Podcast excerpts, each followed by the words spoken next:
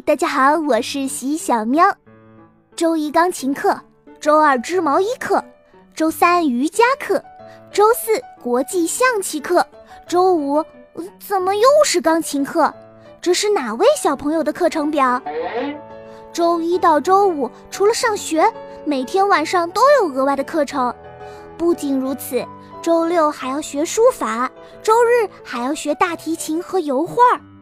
哇，这简直比大人还忙嘛！近日，湖南著名主持人李湘的女儿王诗龄的课程表在网上曝光。这个九岁孩子的课表引起了网友们的热议，大家感叹道：“原来精英的孩子是这样教出来的。”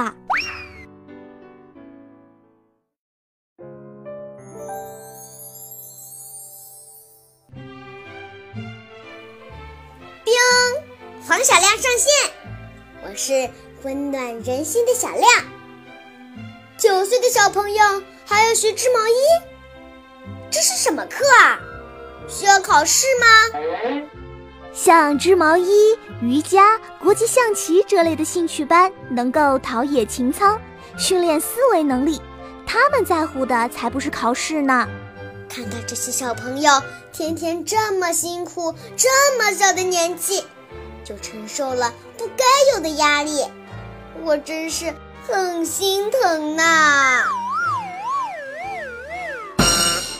小亮，俗话说得好，苦尽甘来，一分耕耘一分收获。人家王诗龄小朋友在学习这些课程之后，有很多瞩目的成绩呢。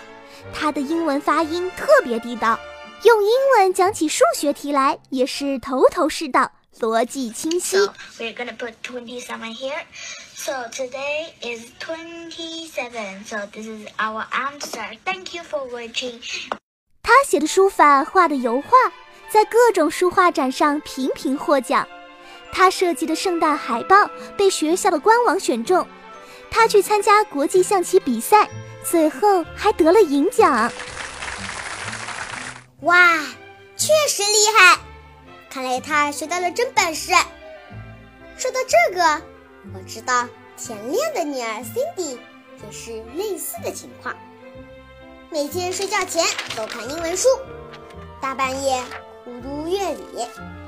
平时和弟弟的娱乐项目是下军棋。这些星二代们好像从一出生就开启了加速马达，卯着劲儿全速前进呢。他们是不是都快赶上英国乔治小王子了呢？我记得乔治的课表也非常丰富多彩，戏剧、艺术、体操、游泳、击剑、高尔夫、陶艺。是的，小亮同学，不管是乔治小王子，还是这些星二代们，都告诉我们一个道理。一些非常成功的父母，从来不会觉得自己的孩子可以不努力，靠着父辈获得成功，他们反而对孩子更加严格。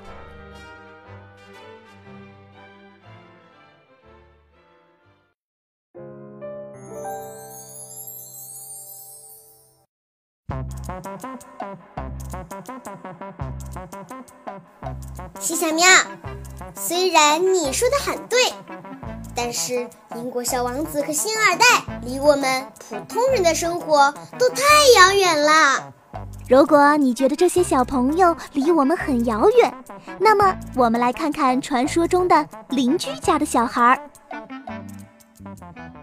我今年五岁了，我从两岁开始就听并且跟着唱《亭亭诗教》，现在已经会唱一百首古诗了。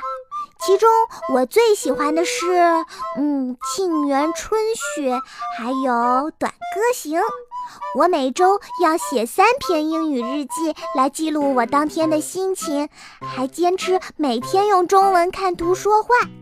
嗯，现在我的英文年阅读量已经超过五百本了吧。这位小朋友果然是爸爸妈妈口中邻居家的小孩啊！嗯，我两岁的时候在干嘛呢？玩泥巴，玩沙子，可能最喜欢玩蹦床吧。我还喜欢做各种思维游戏，嗯，比如七巧板、记忆力训练、多米诺骨牌、磁力实验什么的。我看你这么辛苦，一定没时间出去玩吧？我可和你不一样，我去过好多地方玩呢。这可不是啊，读万卷书，行万里路。国内的城市我走过二十个以上，国外的还有，嗯，不多不多，大概十个左右吧。我 what？喜小喵，快来救救我吧！一想到有那么多邻居家的小孩长江后浪推前浪，我感觉要被拍死在沙滩上了。哼哼，你可是能给小朋友带来温暖的黄小亮，少了你可不行。不管是哪一位小朋友，你们每个人都有自己的特别之处。可能别人学习成绩好，但是你擅长画画、做手工，还能给班级里拿奖。任何优点都没有高贵低贱之分，而正是这些闪光点，让你成为了宇宙中独一无二的你。